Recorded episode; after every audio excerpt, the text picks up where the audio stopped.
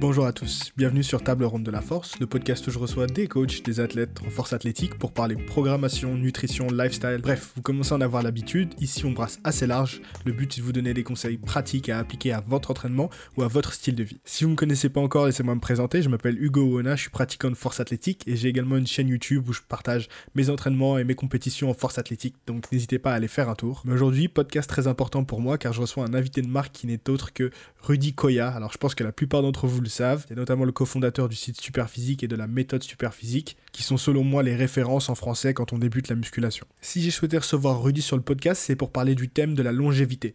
Longévité aussi bien à l'entraînement que sur le business, notamment comment vivre de la musculation. Car je pense que vous avez remarqué, c'est un thème qui me tient particulièrement à cœur. Et qui d'autre que le pape du fit game français pour venir discuter de ce sujet ici avec moi? Donc vous allez voir que ce podcast est un petit peu organisé en deux parties. La première, on va parler force athlétique, entraînement et petite anecdote, vous allez voir. On a aussi fait un petit détour avec le coaching, notamment la tournure que prend le coaching via les applications basées sur l'intelligence artificielle.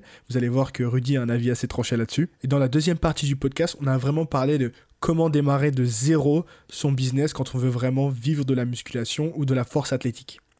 Et vous allez voir que Rudy a donné des conseils vraiment précieux, on est vraiment allé dans les détails. Donc si c'est quelque chose qui vous intéresse, n'hésitez pas à rester jusqu'à la fin de ce podcast, puisque Rudy a vraiment des conseils pratiques et qui vont aider, je pense, plus d'un d'entre vous. Avant de commencer le podcast, je vous rappelle, si c'est pas déjà fait, étant donné que maintenant on est passé en audio only, d'aller mettre un petit commentaire et une petite note 5 étoiles sur l'application iTunes d'Apple. C'est quelque chose qui me ferait vraiment plaisir et ça aide le podcast à se faire connaître, donc merci à ceux qui prendront le temps de le faire. Mais assez de blabla pour cette introduction et je laisse place à ma conversation avec Rudy Koya. J'ai annoncé un peu ta venue quand même à, l'avance en story sur Instagram, mais j'ai reçu pas mal de questions. Donc je commence toujours le podcast avec la, question du jour. Et aujourd'hui, on a une question de François qui demande euh, c'est quoi le pire entre un RM, donc un max out dégueu, donc j'imagine en termes de, technique, de risque, quand il dit c'est quoi le pire, et un DRM avec les trois dernières reps euh, dégueulasses. Donc quand il dit c'est quoi le pire, à mon avis, j'imagine, c'est quoi le plus dangereux, entre guillemets? Le plus dangereux, j'ai envie de dire, c'est une question aussi de charge absolue. Combien il y a Si tu fais un maxi à 150, bon, le risque est quand même assez faible si tu fais une série de 10 à 150, tes trois dernières répétitions, euh, tu vas morfler quoi. Après, euh, si on parle pour une même personne, bah, en théorie, le maxi est plus dangereux, mais euh, ouais, encore une fois, ça dépend vraiment de la charge. Si combien tu mets, tu vois, si tu fais une rep à 100, bon, ou à 150, le risque est quand même assez faible, à moins que tu mettes vraiment 50 kg de plus que ton maxi et, et que tu sois complètement fou quoi. Ouais si j'ai sélectionné cette question, c'est parce que je pense que ça va aller euh, dans la continuité du podcast, puisque si je t'ai invité, c'était pour qu'on parle surtout de, longévité dans le sport, puisque je pense que tu es un, une des personnes, euh, si ce n'est la, référence dans la, musculation hein, en France, qui s'entraîne et qui pose du contenu depuis le, le, plus, le, plus longtemps. quoi. Hein. Bah, le tout début du net, pratiquement, euh, puisque mon premier article, c'est 2004. Après, mhm. tu sais, cette question, elle est intéressante parce que nous, pendant des années, et moi, c'était un de mes, une de mes questions phares, c'était de savoir ce qui était le plus dangereux. Donc, tu avais mhm. deux courants qui s'opposaient. Tu avais ceux qui disaient, donc c'était euh, ouais, 2003-2004, tu les mecs qui disaient que si tu faisais du 5x5 lourd, tu pas beaucoup de volume, pas beaucoup de tonnage, et donc c'était beaucoup moins dangereux que d'avoir un fort tonnage. Par exemple, si tu faisais 10x10, tu vois, je prends des exemples à la con. Mhm. Et euh, les autres bah, qui disaient exactement l'inverse. Et avec les années, bah, malheureusement, on s'est rendu compte que, euh, du moins, là on va dire c'est encore le court terme, hein, ça fait une vingtaine d'années que je m'entraîne, bah, on sent que les charges lourdes sont plus néfastes que les séries plus longues ou qu'un plus grand tonnage, plus léger, quoi. Hmm. Donc, euh, Mais bon, avant, avant d'arriver à cette conclusion-là, t'as quand même fait un petit peu de force athlétique. C'est pas un secret pour personne, quand même. Ah ouais, mais moi, adoré ce milieu-là, en fait. Euh, j'ai commencé, quand je m'entraînais dans mon garage euh, chez mes parents, j'ai développé, couché à fond. Et en fait, je me suis inscrit en salle. et j'ai cherché une salle qui était affiliée au, comment, à la fédération de force. Mhm. Euh, et à l'époque, je conversais pas mal euh, par email, donc c'était bien parce qu'il y avait pas grand monde. Donc j'écrivais à Joseph Pognier, qui est mort il y a, il y a pas longtemps, qui me répondait. J'écrivais à Sébastien Metz, qui avait le site préparationphysique.net, pareil, il me répondait. Tu vois? C'est euh, toujours le cas en vrai. Hein. Moi, enfin, nous, on s'écrit un petit peu les, les, petites personnes du, de la force athlétique. Tout le monde commence, tout le monde quand même répond, je trouve, par rapport à la musculation, je pense. Où, bon, déjà, qui, même si c'est une niche ça, s'est quand même un peu plus développé. Je pense que c'est plus difficile d'accès. bon, il y a quand même des personnes comme toi qui, qui me répondent, c'est sympa, mais c'est quand même le cas. Je trouve que ça reste quand même assez accessible, la force athlétique en France en tout cas. Ouais, ben, c'est un milieu qui est plus sympa. Donc, tu vois, j'ai commencé par ça.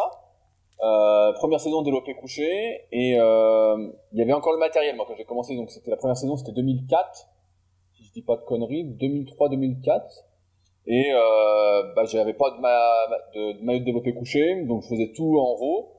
Et euh, donc je m'étais pas trop mis à la force, je faisais quand même du squat, du soulevé de terre, mais voilà, sans plus. Tu faisais, tu faisais tout en... Attends, excuse-moi de te couper, tu faisais tout en row, mais tu faisais des... C'était dans la même caté qu'avec des mecs qui étaient en, en équipé ou pas?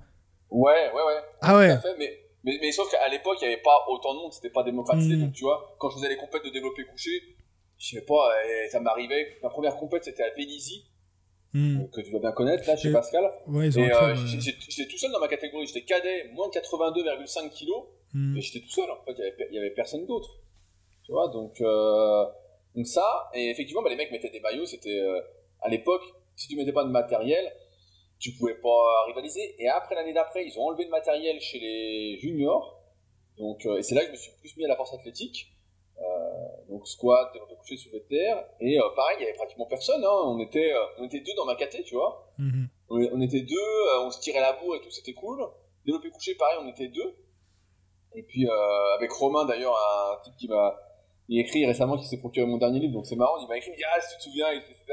Et donc ouais, j'ai fait ça. Et après, ce qui s'est passé, c'est que je me suis blessé parce que comme tout jeune, je me sentais invincible et je pensais que j'allais devenir champion du monde. je pensais que j'allais être une bête, quoi. Et euh, je me suis fait euh, ménisque externe au genou gauche. Donc au squat, à coup j'ai rentré le genou j'ai senti d'un coup un truc. Ah, euh, je sais pas, deux minutes après, je me suis assis, je pouvais plus bouger le genou. Mhm. Donc six mois d'arrêt et je m'étais fait une petite déchirure au pec. Pareil, qui m'avait fait arrêter trois semaines et comme tu connaissais rien, j'ai repris super vite et je me suis fait des méga tendinites au tendon des pecs.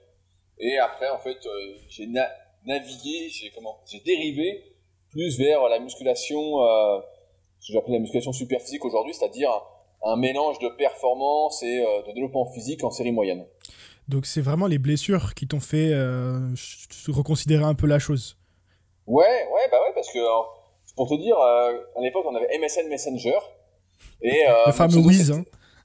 Ouais, bah voilà, moi mon pseudo c'était Future World Champion, tu vois, c'était des trucs comme ça.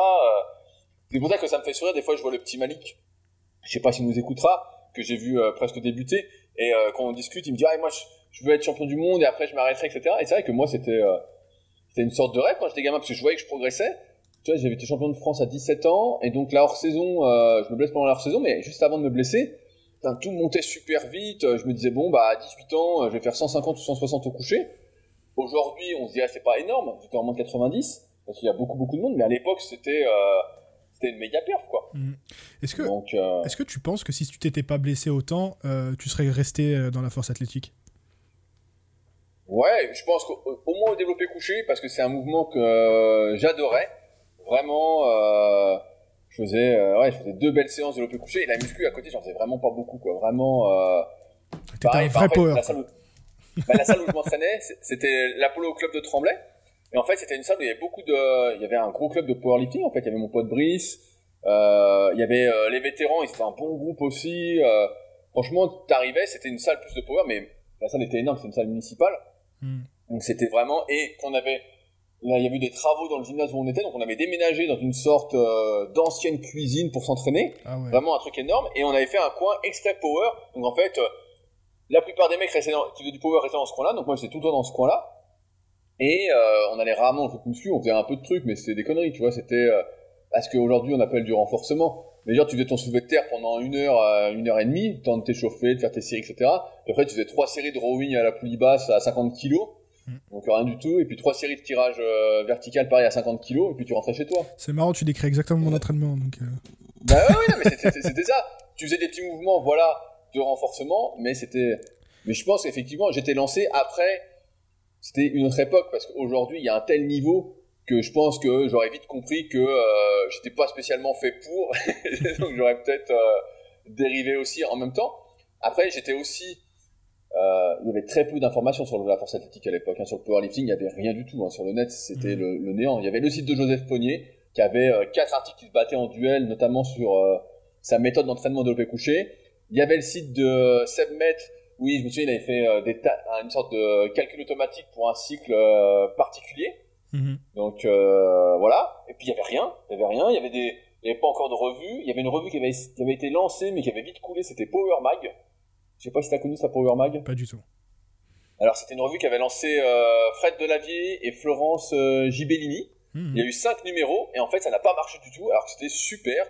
C'était euh, vraiment, euh, ouais, c'était, il y avait des interviews, des trucs de champions. Euh. c'est vrai que de la, régal, mais... de la vie est très power aussi. Hein, D'ailleurs, j'ai vu que t'allais, allais être dans son film là. C'est quoi cette histoire? Ouais, bah ça c'est en fait il y a Hugo, donc bah, quelqu'un qui s'appelle comme toi, Hugo, qui veut un bon réaliser un document, un document. Il a l'air d'être un bon gars. il veut réaliser un documentaire sur Delavier, tu sais, une sorte de documentaire un mhm. peu un biopic, quoi. il mhm. m'a demandé de participer, étant donné que j'étais là au tout début et puis que j'ai vu un peu euh, l'évolution euh, de Fred dans le milieu de la muscu. Après, je pense qu'on va rester exclusivement muscu parce que le reste. Ah, il a dérivé là, là, il a dérivé là. Ouais, il avait fait une belle dérive et je suis pas du tout euh, ce qu'il mhm. fait, ça, ça m'intéresse pas du tout. Donc, ouais, a priori ça. Mais tu vois, y il y avait ça, donc il y avait très peu d'informations. Par contre, en bodybuilding, il y avait beaucoup plus d'informations. Tu avais déjà les cassettes d'entraînement, tu avais il n'y avait pas encore YouTube qui existait, mais tu pouvais avoir les DVD d'entraînement des mecs. Après, au début, c'était les cassettes, après les DVD. Euh, t'avais tous les magazines que t'achetais. T'avais Muscle and Fitness, t'avais Flex, t'avais Body mm. Fitness. T'avais le monde du muscle. C'était très orienté euh, bodybuilding, en fait. Donc, mm. c'était facile de transitionner parce que tout te poussait, en fait, à rechercher le développement physique. Il faut dire qu'à l'époque, en m'entraînant euh, comme ça, de type power, bah, j'avais presque pas de physique. On peut voir mm. sur ma vidéo d'évolution que les deux, trois premières années, voilà, je prends du poids, mais euh, jamais personne me disait ah tiens tu fais de la muscu quoi j'étais plus mm. fort que la plupart des gars parce que j'étais j'avais vachement de jus mais personne me disait euh, tu fais de la muscu quoi est-ce que tu penses que du coup pour, pour un objectif de prise de force on gagnerait à être un peu plus intentionnel sur les, les exercices de renfort? Bah, c'est une théorie qui peut se défendre. Hein. Euh. Le, c'est quand, même deux philosophies. Euh. je vois euh, par exemple Clément qui lui est très très sur la renfo, enfin très très, pas forcément plus que ça, mais quand même il en, il en fait. Et puis tu as d'autres à côté qui eux vont. par exemple, je, faisais, j'ai interviewé, enfin interviewé, elle est venue sur le podcast Lia et même Noémie qui sont des grandes grandes championnes d'Europe de force athlétique. les deux font que du squat, du bench et du soulevé terre, tu vois. Ouais, bah en fait tu vois, moi, je me rappelle toujours de ce que disait euh, Marc Vouillot quand je l'avais en prof en, 2005. Il, venait en compète, donc euh, il coachait, je sais plus euh, à quel club c'était le club. Il y avait Joseph Pognier et Patrick. Ah, j'ai oublié le nom du club. Et euh, il disait, quand tu es jeune, il faut que tu te renforces, faut viser l'avenir, etc. Moi aujourd'hui, ce que je vois, c'est que tu as beaucoup de jeunes en fait, effectivement, ils font euh, squat, développé couché sous les terres à fond, à fond, à fond, en hyper fréquence. Mais euh, je veux pas leur porter la poisse, hein, mais dans 10 ans, on en reparlera. Tu vois? Non, mais c'est vrai, je veux pas leur porter la poisse, mais c'est pratiquement sûr, en fait. C'est pratiquement sûr qu'ils vont finir en miettes. Il y a pratiquement aucune chance. Après, il y a toujours une exception, quelqu'un qui va confirmer la règle. Voilà, on connaît le truc, hein. Hmm. Mais euh, c'est impossible de, de, tenir comme ça, quoi. C'est, je sais pas exactement quel est l'entraînement, mais si c'est que ça et qu'il n'y a aucun renforcement, bah, il y a pratiquement aucune chance que ça tienne. Surtout étant donné déjà que d'expérience, euh, même si c'est on est un podcast power, euh, c'est pas bien de le dire, mais voilà, squat sous terre, ça, au bout de 10-15 ans, euh, il reste plus grand monde. Hein. Quand j'ai commencé les compètes de power, je peux te dire que euh, déjà au bout de 2-3 ans, il y avait plus grand monde. Et puis à la fin, il restait euh, quelques personnes. Tu vois, bah, un bon exemple de longévité, c'est Hassan, mmh. Hassan El Beyiti, voilà, qui est toujours là. mais sinon, t'en as plein, ils ont disparu. Moi, je me souviens du club de mots. T'avais François Calic, qui avait été champion chez les jeunes. Euh, et puis après, qui avait été champion en senior, et après il était master, moi quand je l'ai connu. Ah, le mec, euh, putain, quand tu le voyais s'échauffer, euh, tu disais, oh putain, il y a du boulot, hein. Le mec descendait en quart de squat, quoi, à l'échauffement. Il pouvait même pas descendre, hein. Le mec avait mal partout. franchement, c'était pas. Mais, il continuait à s'acharner, tu vois. Mhm. Mais c'était. Mais ouais, moi je suis plus dans, l'optique. Après, c'est plus du tout ma, ma tasse à thé, mais quand j'entraînais, entre guillemets, Romain, Pico Guiro, ou Brice, ou même Fanny Brimboeuf, bah, moi je mettais toujours beaucoup de renforcement en fait. J'étais toujours dans cette optique-là de, euh, tu vois, si tu pousses, tu tires, euh, et ça prend pas tant de temps que ça. Après l'hyperfréquence c'est assez récent quand même dans le power, euh, bon, ça a quelques années, mais euh, c'est sûr que tu montes plus vite parce que techniquement, euh, d'un point de vue moteur, t'apprends, t'apprends, t'apprends, t'apprends, t'apprends. Mais sur le moyen et long terme, bah, on va voir, hein, mais je pense que Et de ce que je vois, sans citer de nom, il y en a qui commencent à payer, euh, Très cher. à payer la note, quoi. Après, quoi qu'il arrive, je pense que dans ce milieu-là, on est, tout le monde est au courant du, du, du, du marché qu'il est en train de faire avec sa enfin du marché du, du trade-off qu'il est en train de faire avec sa santé et tout le monde est prêt à, à, à prendre le risque malheureusement enfin malheureusement ou heureusement Ah, c'est un peu des, je c'est sais un pas, peu des je sais têtes brûlées moi- enfin on est on est je pense qu'on est un peu des têtes brûlées et même toi je pense que si tu t'es pas blessé tu vois tu, tu dis que tu serais resté un peu dans la, dans la force athlétique et que c'est les blessures qui t'ont qui t'ont un peu ramené à la raison Ouais. Ah, après, il n'y avait pas ce truc-là comme les réseaux. Tu vois, il y a des bons côtés au réseau, mais pour moi, il y a plus de mauvais côtés. Bah, tu me connais. Mais euh, tu vois, moi, je vois plein de mecs qui font des soulevés de terre de rond et qui disent ah bah c'est pas grave, euh, c'est légèrement rond, euh, je suis gainé rond. Mais attends, nous à l'époque, euh, putain, tu te prends- T'avais Vouillot derrière toi, tu mettais une tarte, hein. J'exagère, mais c'était pas, c'était pas possible en fait. C'était pas possible. Aujourd'hui, tu vois, t'as plein de trucs comme ça. Et même si on savait que c'était dangereux, tu vois, moi je me souviens du mec en cours qui était avec moi qui disait euh, dans 10 ans, si on a mal au dos, on saura pourquoi, mais les mecs s'appliquaient techniquement en fait. C'était toujours technique, technique, technique, technique. Moi je trouve qu'on voit beaucoup de trucs euh, dégueulasses sur les réseaux où les mecs justement se rendent pas compte que, euh, tu vois, quand ils ont euh, ouais, le dos rond sous les terre ou les genoux qui rentrent au squat. Oh, putain, Mhm. mais eh, moi j'ai rentré les genoux au squat, je sais pas, quelques fois, et puis je me suis fait le ménisque direct quoi. Alors aujourd'hui j'ai plus mal, hein. Mais si on m'avait corrigé et tout, bah j'aurais pas eu ce truc là quoi. Donc. Euh, on, on- on sait que c'est dangereux, mais euh, tu vois, comme on en parlait avec Clément euh, dans le Super Physique Podcast, euh, il y a quoi, il y a peut-être 2-3 semaines, J'ai bah, en fait, euh, le seul moyen de durer, c'est euh, d'avoir une super technique et d'être renforcé de partout. Sinon, euh, bah, à un moment, euh, la pression va excéder euh, tes capacités et... Après, je vais me faire l'avocat du diable. il y a- il y a- je je Oui. les connais déjà. Il y en a qui vont te dire oui, la, la- la super technique, c'est différent de chacun. Et moi, si Oui, j'ai mon, si genou qui rentre, j'ai toujours squatté comme ça. Et j'ai- toujours, ça a toujours fonctionné. Tu vois ce que je veux dire?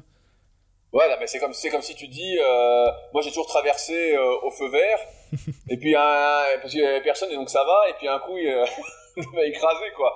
C'est quand même une réponse à la con. c'est quand même le truc. Ah, j'ai toujours rentré les genoux. Ah ouais, non, mais attends. euh, Oui, oui, euh, bien sûr. euh, ou si, je sais pas, c'est comme si tu dis, euh, j'ai toujours levé les fesses au développé couché. Non, mais euh, si tu veux, euh, sauf qu'en compétition ça passe pas, tu vois. Là, c'est plus simple à comprendre, mais ouais, ouais. Non, mais ça, c'est des trucs. T'as t'as- t'as des basiques d'un point de vue technique, voilà, déjà qui sont à apprendre. Et là, l'hyperfréquence, je pense que c'est hyper intéressant. Et après, sur le long terme, bah, sur le long terme, donc je parle de 5, euh, 10 ans. hein. Au début, euh, pendant 2, 3, 4 ans, tu peux faire des trucs, t'as rien, quoi. hein. Mm. Bah là, euh, le renforcement joue quand même pas mal. si tu veux pas te, te niquer, quoi. hein. Du coup, qu'est-ce que toi, t'as mis en place euh, à partir du moment où t'es allé euh, du côté de la muscu super, plus orienté super physique Qu'est-ce que t'as changé dans ton entraînement par rapport à avant et même dans ton alimentation ou dans ta récup ou tous les à côté? Ah, la- l'alimentation, j'ai toujours eu ce truc-là. Je me souviens quand on allait en compète de power, des fois j'arrivais, donc tu sais, t'avais le, bah, t'as déjà été en compète de power, t'as la buvette, Ouais. sandwich, jambon beurre, euh, la bière, etc. Et moi j'arrivais. Non, la bière, ça c'est ton époque. Hein. Nous, il n'y a pas de bière quand même. C'est vrai, il y a plus de bière? Bah, moi, en tout cas, les deux, j'ai fait deux compètes, les deux buvettes, il n'y avait pas de bière. Ou alors c'était peut-être sous le, sous le comptoir, euh, sous le comptoir, je sais pas, mais. Ou alors ça dépend de où tu fais ta compète. Ouais, non, bah ouais, bah nous, à l'époque, il y avait, il y avait des bières. et euh, t'allais en compète de coucher, par exemple, bah tout le monde était avec son jambon beurre et sa bière, quoi. C'était le truc de base. Et donc moi, j'étais déjà avec mes tupperwares de riz, euh, thon euh, nature, tu vois, donc euh, bon, ça, ça n'a pas trop changé. Après, sur l'entraînement, ce qui a changé, c'est que euh, bah, je me suis plus mis à faire euh, de la musculation classique, tu vois, au lieu de faire développer couché pendant une heure, puis après trois séries de pullover et puis trois séries de poulies pour les triceps. Mhm. Bah là, la séance PEC, c'était euh, développé couché, développé incliné, euh, écarté couché, pullover, tu vois, je faisais quatre, je faisais un truc comme ça. Et c'est là, en plus, ce qui est intéressant, c'est que j'ai fait l'erreur inverse, si on peut dire une, er- une erreur, c'est qu'à un moment, pendant une bonne année, quand je me suis inscrit en salle, donc après cette première saison euh, de force, bah, je me suis mis justement à trop en faire en muscu, tu vois. Je faisais tous les exercices. C'est comme si j'avais été frustré de pas trop en faire. Et donc, je me souviens de séances, je faisais 6 exopecs, je fais 5 exobiceps. Tu sais, t'en fais trop, quoi. Mhm. Et, euh, mais c'est une étape, à mon avis, par laquelle beaucoup passent parce que t'es, à un moment, t'as envie, t'as envie, t'as envie, puis tu comprends pas encore cette notion d'équilibre. euh. mais ouais, en fait, il y a eu ça. Après, euh, après ouais, j'ai encore mis une bonne année à vraiment euh, m'entraîner plus, euh, plus intelligemment, on va dire. Et du coup, tu fais plus du tout de squat, et de soulevé de terre? Le, bah, alors le squat, là, j'en fais pas. Euh, ça peut m'arriver des fois d'être con et de me dire euh, allez j'essaye de faire un record et de monter au squat. Euh, soulevé de terre j'en fais toujours, j'aime bien faire du sumo. Mais pareil, j'en fais léger. Euh... Ah, des fois, ça m'arrive d'être con et de monter à 200. Mais euh, tu vois, avec les années, en fait, j'ai une appréhension qui se met que j'avais pas quand j'étais plus jeune. Euh, quand j'avais. C'est quelle année ça C'est peut-être 2011, 2012, où j'ai mhm. vraiment, j'étais. j'avais vraiment bombardé squat soulevé de terre. C'est l'année où j'avais fait 10 à 170 au squat et 10 à 210 au soulevé de terre. là, en fait, j'arrivais devant la barre, je m'énervais comme un malade. Et on disait souvent, a pas peur, a pas mal. Hmm. style, réfléchis pas, plus t'es con, plus t'es bon, quoi. c'est vrai que ça marchait du tonnerre, hein, j'avais pas de douleur, j'avais rien. Et maintenant, j'en ai vu tellement se blesser, j'ai une appréhension. Et quand je mets lourd, en fait, j'ai tout de suite, j'arrive pas à couper le cerveau, en fait, comme je pouvais faire avant. Où je me dis, euh, putain, ça va être, euh, si je me blesse, qu'est-ce que je fais? Surtout qu'aujourd'hui, bah, j'ai plus, euh, j'ai rien à me prouver de ce côté-là. Tu vois, souvent, t'as la rage quand t'es jeune, hmm. t'as des choses à te prouver. Est-ce que je suis assez fort? Moi, j'ai plus ça, euh, du moins du côté de la force athlétique euh, et même du point de vue euh, développement musculaire. Mais voilà, soulever de terre, je fais toujours. Coucher, en ce moment, j'en fais pas, je fais du décliné. Hmm. Est-ce qu'on peut dire du coup que tu as perdu le spirit ou pas? Ouais, je sais pas. Bah, disons que mon, spirit est orienté ailleurs. Tu vois, aujourd'hui, il est orienté ailleurs. Aujourd'hui, moi, je fais plus de kayak que de muscu. Bon, c'est la période, il fait pas encore trop froid au moment où on fait ce podcast-là. Mais euh, c'est sûr que, et j'en parlais euh, justement avec euh, Christophe Cario il y a pas longtemps au téléphone, et on, on, disait justement avec les années, tu vois, à un moment, moi je comprenais pas les mecs qui, qui se contentaient en fait. J'avais du mal à comprendre ce truc-là, de se dire comment ils font, parce que moi je veux toujours progresser. même là, quand je vais à la salle, j'ai envie de progresser. Je suis là, j'essaie de rajouter un kilo, j'essaye de faire mon cycle, de tout faire.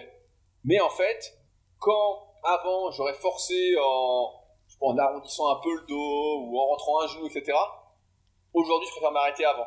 Et en fait, c'est de m'arrêter avant qui fait que j'ai moins le spirit, effectivement. J'ai moins ce truc, j'ai moins cette rage en moi. Mais du coup, comment tu fais pour rester motivé? Parce que c'est bien gentil sur le papier, c'est sympa, etc. Mais on va pas se mentir, c'est quand même plus sympa. Tu arrives à la salle, tu te dis là, je vais faire une grosse séance de squat, je vais vraiment progresser sur mon squat que. Que, que, que te dire, euh, bon, bah là, je vais, je vais essayer de progresser, de gratter euh, un kilo sur mon leg press, tu vois ce que je veux dire? Ouais, ouais, bah non, mais je vois ce que tu veux dire. Qu'est-ce euh. qui, qui, fait qu'après 20 ans, t'es es toujours là, tu vois ce que je veux dire? Et t'es toujours quand même à faire de la muscu, même si tu t'es diversifié un peu dans le kayak et, et, le rameur. Qu'est-ce qui fait que quand même t'arrives à te rester motivé à aller à la salle? À essayer de battre des bah, records encore une fois Ouais, en fait, ce qu'il y a, c'est que moi j'adore m'entraîner. Ça a toujours été mon truc, euh, m'entraîner et les sports un peu individuels en plus. Donc, comme tu dis, euh, seul contre moi. Euh, après, ça fait aussi office euh, quand t'es frustré, t'as un truc qui va pas, voilà, tu peux te défouler. Et après, effectivement, en fait, je me bats. Et j'en parlais la fois, bah, justement, euh, j'en parlais avec Clément. Euh, tu sais, on se bat pour gagner euh, des fois 2,5 kilos sur l'année sur une barre de développé couché, quoi. Tu hmm. vois, moi, je suis là, je fais un cycle, au, par exemple, au développé décliné, je fais ça en ce moment. Et puis, j'essaye de gagner 1 ou 2 kilos sur mon cycle, en fait. Je vais mettre 4-5 mois pour gagner ça. Puis si je suis malade pendant mon cycle ou un truc, putain, c'est niqué je reviens, à la, je reviens à la même perf. On avait une blague quand on était, euh, pareil, un peu plus jeune avec, euh, avec Romain, avec Romain Picoguero, où on se disait, euh, si on refait les mêmes perfs l'année prochaine, c'est super déjà. tu vois, on était là. Et euh, en fait, il y a ce truc, je pense, c'est cette, euh, donc, aimer s'entraîner et cette faculté de ne pas abandonner, en fait, de, même si on voit que c'est dur, etc., de se dire, ah, je peux encore gagner un kilo, je peux encore gagner ci, je peux encore gagner ça après, tu te diversifies aussi, tu vois, comme je disais. Euh, quand j'étais, quand j'étais, je me souviens d'une question que j'avais posée à, Marc Bouillon en, 2004 ou 2005, euh, quand il était mon prof à la CERAPS. Il avait une cinquantaine d'années. Et euh, j'avais dit, bah, comment tu fais euh, J'avais 17, 17 ans, et j'avais dit cette question-là, je dis, comment tu fais aujourd'hui pour rester motivé justement pour t'entraîner? Hmm. euh, Parce qu'il euh, avait passé ses plus belles années en fait. Hein, euh, et il me dit, bah, je me concentre sur d'autres objectifs. Et c'est vrai, c'est un peu ce qui s'est passé. Tu vois, au début, je fais le power, après, je me blesse. Après, je fais un peu de culturisme en compétition. Je fais une saison, voilà. Je fais un peu le tour. Euh, ensuite, je me remets un peu euh, une sorte de power, mais en série de 10, où je fais, euh, voilà, ce que j'ai dit au squat, au soulevé terre, et puis je fais 10 à 135 au coucher. Euh, et puis après, euh, je crée, entre guillemets, euh, le club super physique. Donc, tu vois, je me crée une sorte de nouvelle compétition. Donc là, je progresse énormément sur tout ce qui est dips, traction, j'intègre le rowing planche qui est un nouvel exercice, quoi, entre guillemets. Donc, je progresse sur des nouveaux trucs.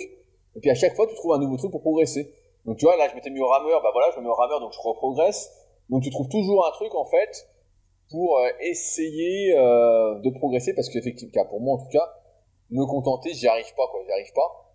Hmm. Mais il y en a qui arrivent, il y en a des plus vieux, je vais pas les citer, mais quand on discute, ils me disent, moi j'arrive à faire la même séance à chaque fois. moi, j'y arrive pas. Pour l'instant, c'est quelque chose qui, qui m'ennuie, quoi.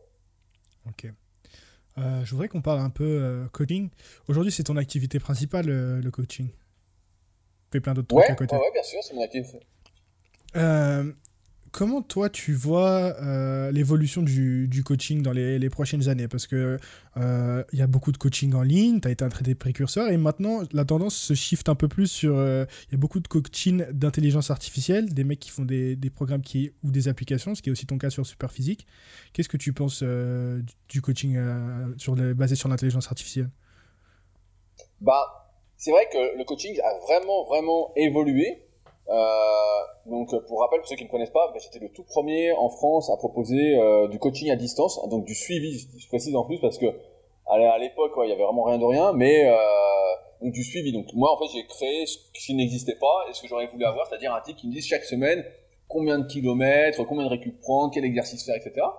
Euh, donc c'était en 2006, une fois que j'avais eu mon B2ES à Cumez. Et donc j'ai vu l'évolution. Euh, parce que ça, aujourd'hui, c'est la majorité des tous les pratiquants de force athlétique fonctionnent et qui ont un coach fonctionnent sur ce système-là aujourd'hui. Voilà, c'est ce que j'allais dire, c'est qu'en force, donc l'évolution a été qu'en force, ça s'est imposé. Voilà, ce mm. type de suivi s'est imposé parce qu'effectivement, il y a beaucoup de travail technique, il y a des vidéos à regarder. Enfin bon, il y a un vrai suivi à mettre en place. Par contre, dans le côté musculation, on a vu effectivement des programmes sortir sur 12 semaines, euh, sans citer de nom, des trucs à 300 balles sur 12 semaines, sans aucun suivi, ou euh, voilà des groupes Facebook, des trucs, euh, voilà des trucs. Euh, moi j'appelle ça de la merde. Mais voilà, on a vu ça beaucoup. Après sur l'intelligence artificielle,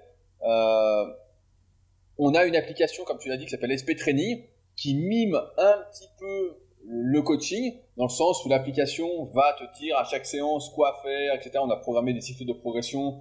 mais voilà, ça reste encore, c'est pas encore capable de me remplacer et c'est pas le but non plus. Mais je pense que euh, c'est une, une question après de prix et d'investissement. Je pense que rien ne remplacera jamais l'être humain en termes de coaching parce qu'il y a une expérience qui s'acquiert, il y a un instinct qui s'acquiert aussi, une intuition qui fait que quand ça va coincer quelque part, avec l'expérience et tout ça, tu vas savoir quoi faire. Alors que l'application, tu peux pas programmer tout ce qui va se passer. Tu vois, pendant un moment, euh, j'hésitais justement à faire sur mon site une sorte d'interface où euh, la personne rentrerait son programme et ça ferait le programme automatiquement. Mais en fait, il y a tellement. En fait, j'aurais passé plus de temps à vérifier ce qu'a fait le logiciel hmm.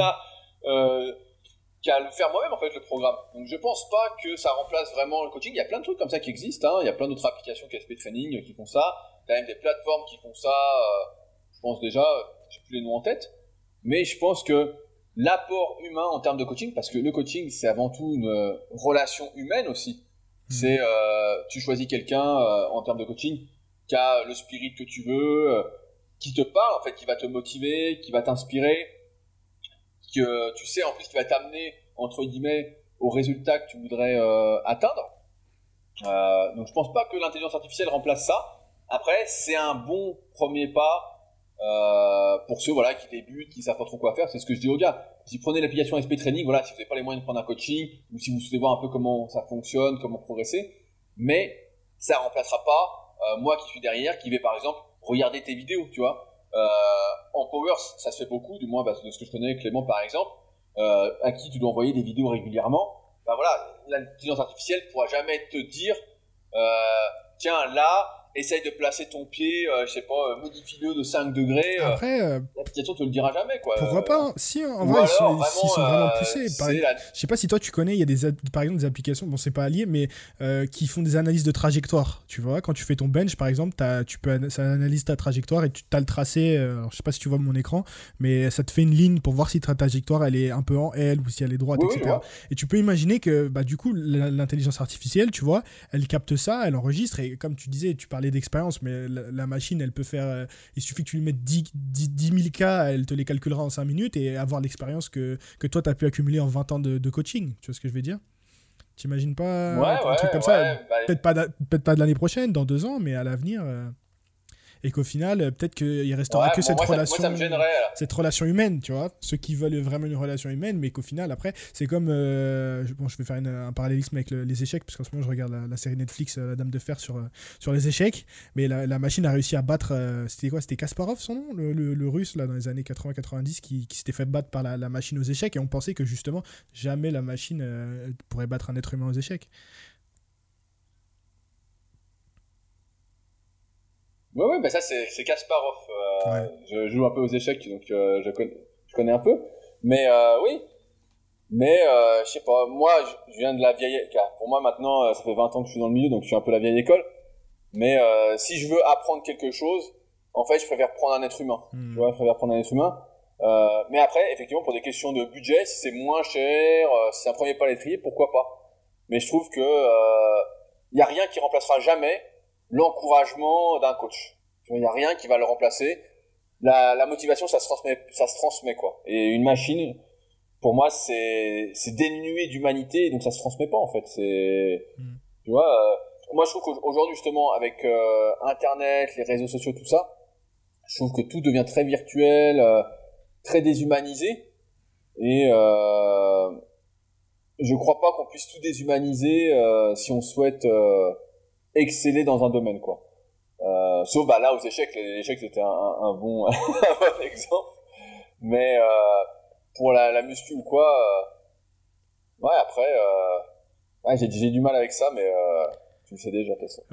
non, mais je trouve c'est intéressant. Je suis pas forcément pour ou contre, mais je trouve que ce serait intéressant de suivre l'évolution et que forcément, bah, il y aura forcément, comme tu l'as dit, des gens qui seront, qui voudront payer moins cher, donc qui seront pas, euh, qui seront pas prêts à prendre un coach, et, et d'autres gens qui, qui, préféreront avoir le contact humain. Moi, je sais que le contact humain, c'était une des grandes raisons pour lesquelles j'ai pris un coach. Euh, à voir, mais je trouve c'est intéressant quand même. Et en tout cas, ça, ça, ça forcera aussi les les gens à, améliorer leur enfin améliorer à vraiment parce qu'aujourd'hui on voit du coaching qui est bon il y a des bons coachs et il y a aussi des coachs qui sont euh, qui font un peu ça vite fait euh, pour rester poli. Et, justement le fait que si tu peux avoir déjà un bon un bon résultat avec une machine ça forcera peut-être aussi les gens qui veulent s'investir dans le coaching qui se dire ok là faut que j'apporte vraiment une vraie plus value parce que le mec pour trois fois moins cher il peut peut-être avoir des meilleurs résultats avec une machine en tout cas au début. Oui ah bah bien sûr mais bien sûr mais après c'est aussi, euh, tu vois, j'ai du mal moi avec tout ça parce que le mec qui débute, par exemple, qui vient d'avoir son diplôme, qui est passionné de force, etc. Forcément qu'au début il va pas être, tu vois, moi quand j'ai commencé le coaching, hmm. forcément les coachings que je faisais, les suivis, bah, c'était pas les suivis de maintenant, c'était moins qualitatif, c'était moins bien. Donc, euh, mais on m'a laissé ma chance entre guillemets. Donc, euh, si demain t'as une machine qui est au même prix que le coach qui débute, tu te dis ah merde le mec va pas faire bien, etc. Tu vois, j'ai du mal avec cette euh, virtualisation, je sais pas si on peut dire ça comme ça, mais euh, de tout parce qu'en fait, on, on coupe l'herbe sur le pied à plein de trucs qui pourraient être bien. Et c'est grâce à l'expérience que tu acquiers des compétences. C'est à force de faire, etc. Et si on te laisse mm. pas la chance de faire et qu'on va prendre une machine, après, c'est, c'est dur, quoi. C'est vrai. À voir. À voir, mais c'est vrai.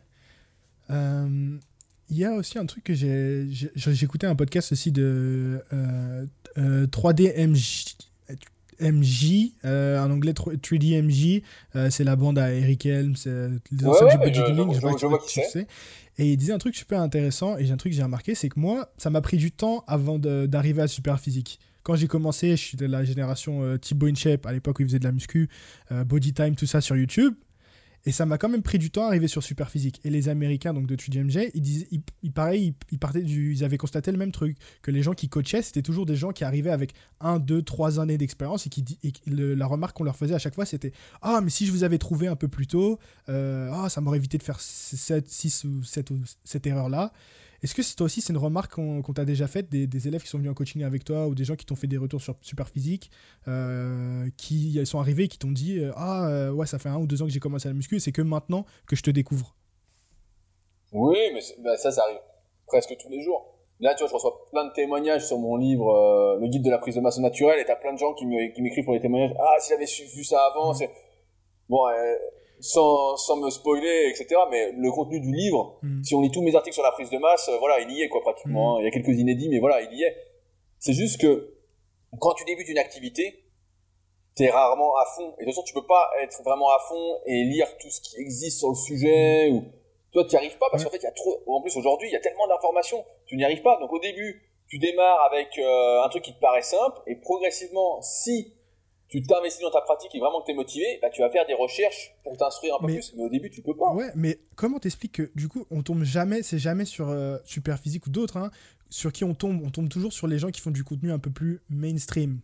Et si je te pose cette question-là, c'est ah, surtout pour arriver justement au fait de comment on peut faire pour que justement ce soit des gens qui font du contenu, entre guillemets, un peu plus. Euh, comment on peut dire ça euh, Pour pas décrire les autres, un peu plus sérieux, sérieux, voilà sur qui tu tombes en premier plutôt que d'éviter de, passer par toutes ces erreurs-là bah, J'aimerais bien euh, me faire cette question.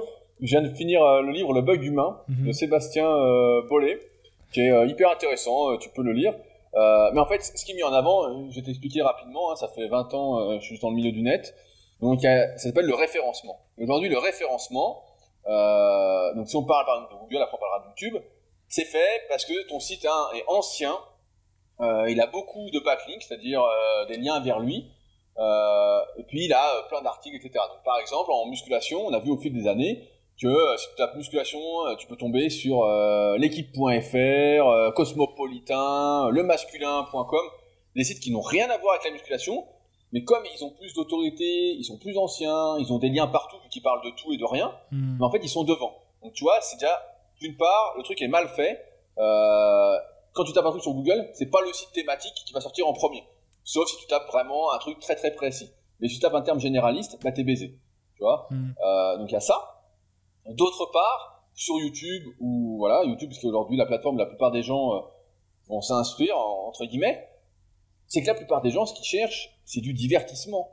C'est ça la vérité. C'est qu'ils cherchent du divertissement. Ils cherchent pas du contenu sérieux. Ils cherchent... Euh...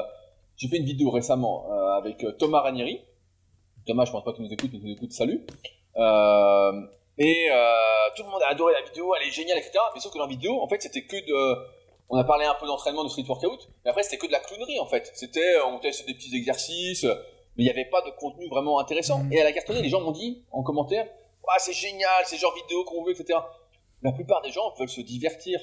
Leur cerveau, en fait, ils sont tous, je suis un peu salaud, mais beaucoup sont dans l'émotionnel, en fait, plutôt que la raison ils veulent pas comprendre, ils veulent se divertir, ils veulent tester un nouvel exercice plutôt que de faire le bon exercice.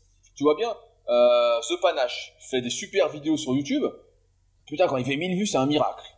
C'est un miracle quand il fait 1000 vues, c'est pas possible. Tu dis ça. La dernière fois, je parlais avec euh, Baki, euh, donc euh, qui fait du street lifting, qui me disait qu'il avait écouté un podcast que j'avais fait avec Aurélien Broussal, et il me disait, mais c'est dingue, je regarde les vues que fait Aurélien Broussal, pareil, il fait même pas 1000 vues par podcast sur YouTube dit c'est ça que les gens devraient regarder. Je dis mais non, je dis les gens ce qu'ils veulent, tu le vois bien, c'est euh, l'être humain qui est comme ça, c'est son sa base, hein, son cerveau instinctif, on va dire. Il veut euh, du divertissement, il veut du sans effort, il veut du rapide, et c'est pour ça que les programmes à 300 balles sur 12 semaines, ça cartonne. Euh, ta mère ne va pas te reconnaître dans 12 semaines, tu vois, des comme ça. Ça, ça plaît à fond. Mais en fait, euh, tout est. Ce qui sort en avant, c'est ce qui plaît à la majorité des gens, c'est tout. C'est pas. Euh, après, la musculation telle que euh, par exemple Clément l'explique ou euh, The Panache l'explique, en termes de powerlifting, ou que euh, Victoria euh, et Florent l'expliquent, etc. Ou même Atlas, je sais pas si c'est toujours ton coach, mais voilà. Ça, c'est des contenus qui peuvent pas sortir en fait parce que c'est pas divertissant. Ouais, tu fais des perfs et tout. Moi, je trouve ça super. Mais la plupart des gens, en fait, ils préfèrent voir je sais pas, je vais pas citer de nom, mais ils préfèrent voir un tel en train de manger faire un jour euh, challenge 10 000 calories et puis montrer ses abdos, tu vois. Ils disent, ah bah c'est génial, pas d'effort, on peut se nourrir à volonté et puis en plus on est bien physiquement. Donc euh, c'est le monde en fait qui fait que c'est hyper difficile. La majorité des gens, et c'est pour ça que souvent dans mes podcasts Leadercast, je suis un peu euh, cinglant là-dessus, c'est que c'est sûr ça va finir comme dans le film Idiocratie en fait. Et je le vois rien qu'en termes de comment de compétences physiques, on va dire ça comme ça, mais le niveau diminue en fait au fil des années, le niveau est de moins en moins bon quand je faisais euh, du coaching en 2006, la plupart des mecs qui me contactaient faisaient déjà, euh, je sais pas, une série de 10 sur traction, des séries de 20 au tu vois, c'était la base, mhm. quoi. Aujourd'hui, bah, t'en es à apprendre à faire des tractions à des gens euh, qui partent de zéro, qui ont du mal à rester suspendus. J'abuse un peu, hein, j'exagère le, trait. Mais voilà, c'est ça ce qui se passe. Ah donc le niveau diminue parce que la plupart des gens veulent se divertir, Tu vois bien, quand McDo a réouvert après le confinement en drive, c'était la queue en fait. Et personne s'est dit, tiens, c'est l'occasion de manger plus sainement. Mais après, ça vient aussi du fait que le style de vie a changé aussi. C'est pas juste les gens qui veulent que se divertir, c'est le, le, fait que la vie est de plus en plus confortable, t'as de moins en moins d'efforts à faire. Euh, tu vois ce que je veux dire Les gens s'en font peut-être. Bah, t'as de moins en moins d'efforts à faire si t'as aucune ambition. Si t'as aucune ambition, il y a de moins en moins d'efforts à faire. Si t'as de l'ambition, euh, faut te dépouiller. Là, je regarde un truc tout à l'heure, je sais plus ce que j'écoutais ou ce que j'ai lu là. Mais un mec parlait encore de la notion de travail. Ouais, je parlais avec Hugo, Hugo Ferrari qui a un podcast. Décidément, les Hugo, euh, productifs euh, ces gens-là. Voilà. Ouais, mais en général, je m'entends bien avec les types qui s'appellent Hugo. je, je, crois d'ailleurs que les, les, prénoms font beaucoup. Euh, en termes de coaching, vu que j'ai coaché plein d'élèves, il y a des milliers d'élèves, je peux te dire au prénom si le type va être sérieux. ça, c'est comme le Ryan du fond de la classe, c'est toujours un perturbateur, lui. Ouais, ouais, bah tu vois, j'ai pas de Ryan, ça tombe bien. Si, j'en ai un, j'en ai un, mais il est ah, sérieux. L'exception confirme la règle. Voilà, c'est l'exception. Mais euh, ouais, après, c'est confortable. C'est confortable si t'as pas d'ambition, si tu veux rien faire, mais en fait, c'est juste que euh, l'être humain, tu vois, il veut. Les podcasts que j'ai fait il y a quelques jours là sur Leadercast, qui s'appelle euh, Ils viennent du Moyen Âge. Mais l'humain, il veut faire quoi? Il veut manger, se euh, reproduire. il veut en même temps acquérir du pouvoir. Donc bah là, les réseaux sociaux, tu vois, les clics pour c'est super. en faisant le moins d'efforts possible et donc de manière rapide et sans effort. Et en même temps, il veut acquérir de l'information. Voilà mais il faut que ce soit sans effort et rapide. Et donc si c'est compliqué, euh, c'est pour ça que les podcasts, tu vois, on a beau dire les podcasts, c'est l'avenir, etc. Mais ça fait euh, 10 ans que j'entends ça. Hein. Mm. On a fait le premier podcast super physique en, en 2009. Hein, pour te dire, c'est l'avenir, c'est l'avenir. C'est pas vraiment l'avenir en fait. Il y a des gens qui écoutent, mais la majorité n'écoutera jamais de podcast en fait. Jamais euh, ils écouteront de podcast. Ils préfèrent regarder la télé, regarder des infos. Je sais pas comment sont tes parents, mais moi je vois ma mère jamais elle va écouter un podcast. Elle préfère regarder les informations ou la météo euh, quatre fois dans la journée euh, à la. Est-ce que tu penses du coup que c'est pas à nous euh, de, de, jouer un petit peu le, jeu des apparences et, et, de faire, par exemple sur YouTube, de faire un peu un effort sur la miniature, de faire un petit peu. de, changer, de changer un peu de, le format de vidéo, de faire des vidéos un peu plus sérieuses, mais aussi de faire des vidéos un peu plus divertissement. Tant que ça reste dans le minimum de ta, ah dans ta personnalité. Bien sûr, bien, bien sûr, il faut jouer le jeu. Moi, aujourd'hui, j'y arrive pas parce que c'est pas ma personnalité. Moi, je trouve qu'il y a un type qui le fait très très bien d'ailleurs. Mhm. C'est euh, Eric Flag. Je, connais deux noms, mais je regarde pas les, les Voilà, bah, lui, tu pourras regarder un coup. Mhm. Il, joue tout le jeu, mais son contenu est bien. Tu vois, là, franchement. Euh, et voilà, là, euh, il a compris. et bah, ça marche du tonnerre mhm. pour lui. Bah, moi, je sais que dans le. Mais moi, j'y arrive pas. Vas-y, vas-y. Ouais, j'allais dire, moi, j'y arrive pas parce que, en fait, c'est pas ma personnalité. Et en même temps, j'ai pas assez faim j'ai fait ma place, euh, tout tourne bien. Euh, mais si j'avais vraiment faim euh, et que je débutais, bah oui, je pense que je jouerais à fond le jeu des apparences. Euh. Mais toi, t'es obligé parce que c'est le syndrome de l'imposteur que tu connais bien. T'es obligé de jouer euh, ce que tu n'es pas au début pour le devenir. Quoi. Euh, je tiens à rectifier quand tu dis le syndrome de l'imposteur que je connais bien. Je ne suis pas un imposteur, d'accord? Si déjà. Que... Non, non, non, on, a, on, a, on, a, déjà parlé, mais voilà, t'es obligé de jouer le jeu. Euh, t'es obligé de jouer le jeu, effectivement. Tu vois, sur Instagram chaque année j'ai le même truc, bah, bah attends, j'arrête, hein, mais pendant des années, euh, pendant un moment, je mettais des photos faites par un photographe pro, moi je fais des belles photos euh, qui allaient plus avec mes textes, etc. Puis en fait, ça marchait pas, et puis je mets un double biceps avec le même texte, puis je fais double j'aime. Bah, je dis bon, bah en fait, faut que je fasse un double biceps, sauf que ça m'emmerde. Mais euh, la vérité, c'est que euh, quand je mets un double biceps, bah, c'est beaucoup plus vendeur qu'une photo en train de lire un bouquin euh, ou une photo, euh, voilà, parce qu'en même temps, ma cible, malheureusement pour l'attirer, c'est euh, sur les résultats, sur qui je suis, et non sur euh, ce que j'écris entre guillemets du moins au premier rapport. Tu vois, de toute façon, aujourd'hui, c'est un monde d'image, hein, c'est l'image. On a beau dire que les apparences... Surtout la musculation, surtout le fitness. Hein. Ouais, surtout le fitness, mais même tout. Euh, tu es dans le web marketing, tu vois mm. bien. Euh, tu, tu regardes un petit peu, moi, je, fait un moment que j'ai décroché aussi, mais quand on regardait, bah, les mecs, ils te montrent qu'ils ont 18 appartements, qu'ils sont tout le temps en voyage, ils, ils, sont au bord de l'eau, ils sont nomades digital au bord de l'eau avec leur, leur MacBook tu dis putain les mecs on a belle vie et tout hein, mais euh, bon c'est pas la vérité. Mais euh, voilà c'est toujours comme ça euh, et puis c'est pas aussi difficile pour l'avoir fait un petit peu c'est pas aussi difficile d'être nomade digital c'est plus difficile de payer son loyer à Paris et de travailler à Paris que d'être nomade digital en Thaïlande hein, pour avoir fait les deux. Ah bah bien sûr moi j'ai plein d'élèves qui sont nomades digital mais c'est sûr que c'est un monde d'apparence dans tout. Et même moi si pendant des années j'ai essayé de lutter contre les apparences il n'empêche que tu dois jouer le jeu euh, de euh, ton milieu si tu veux euh, tu peux pas être coach de muscu, essayer de te faire connaître, etc. en étant tout le temps ensuite de taille trop grande, pas rasé, pas coiffé, sans, vendre de rêve entre mmh. guillemets. Parce que ce qui attire encore une fois au début, c'est le rêve. C'est mais ça, c'est plus facile à faire en photo, du moins sur Instagram, etc., qu'en vidéo. Parce qu'en vidéo, il faut que euh, ce soit ta personnalité. Il faut que ce, soit une partie mhm. de toi. Et euh, moi, j'y arrive pas, en fait. J'y arrive pas. Donc, sur YouTube, en fait, je fais mes petites vidéos chaque semaine qui me font plaisir. Mais je suis plus du tout dans l'optique parce que je, je peux pas, en fait. C'est anti-moi. C'est comme une fille qui se met sur Instagram. Et puis, on lui dit, bah voilà, tu veux monter vite, faut montrer ton cul. Voilà, on lui dit, eh, mets-toi cul nu, tu vas voir, tu vas monter super vite. Tu fous des photos en sous-vêtements, tu vas monter très vite. Et c'est la vérité, elle va monter super vite. Mais la fille, elle y arrive pas. Donc, euh, bon, bah voilà, euh, elle peut pas. Euh... Après, il y a ta morale aussi. J'ai envie de dire, tout le monde a un prix. Mais euh, des fois, tu as reçu, j'ai envie de dire, une euh, bonne éducation et tu n'arrives pas à te corrompre.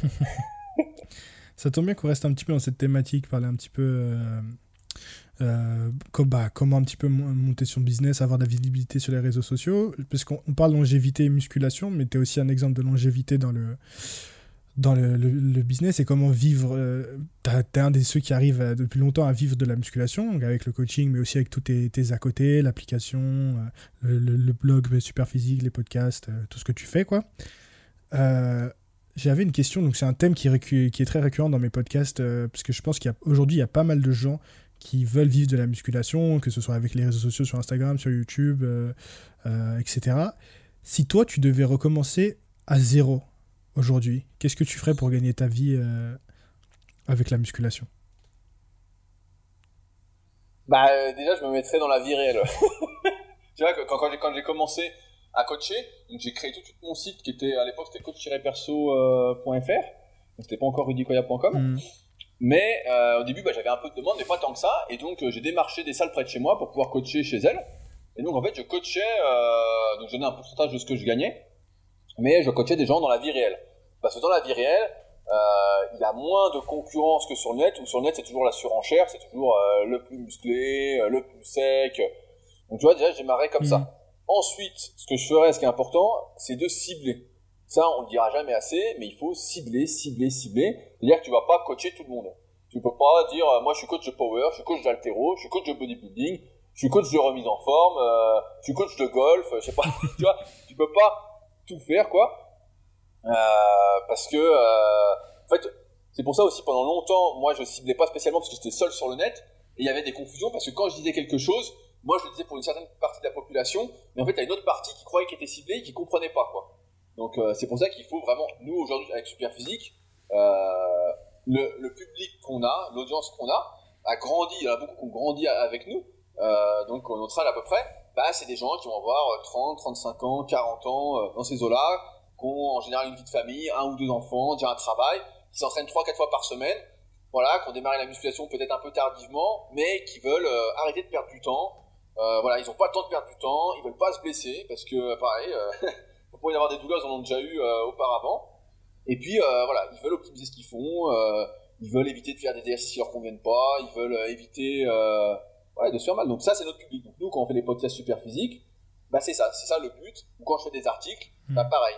C'est pour ça que euh, je vais dire, par exemple, euh, je sais pas, je vais ce que je peux dire comme exemple euh, qui ne correspond pas à tout. Je vais dire voilà, le volume moyen d'entraînement pour euh, ceux qui nous écoutent. Je vais dire voilà, c'est 3-4 séances par semaine, c'est le meilleur compromis. Sauf que si tu as 20 ans et que tu m'écoutes, tu vas dire bah non, 3-4 fois, moi j'ai du temps, euh, c'est pas assez. effectivement. Effectivement, parce que quand t'as 20 ans, moi aussi à 20 ans, je m'entraînais 7 euh, sur 7 pratiquement. C'était euh, des fois même deux fois par jour. Voilà, c'était le truc. Mais j'avais 20 ans. Sauf que je parle pas pour les gens qui ont 20 ans. Donc il faut cibler. Et quand tu cibles, euh, tu vois, la fois j'ai vu un type pareil qui était coach, je te mets sur internet. Lui, il coach. Sa cible, c'est de coacher les chefs d'entreprise qui manquent de temps.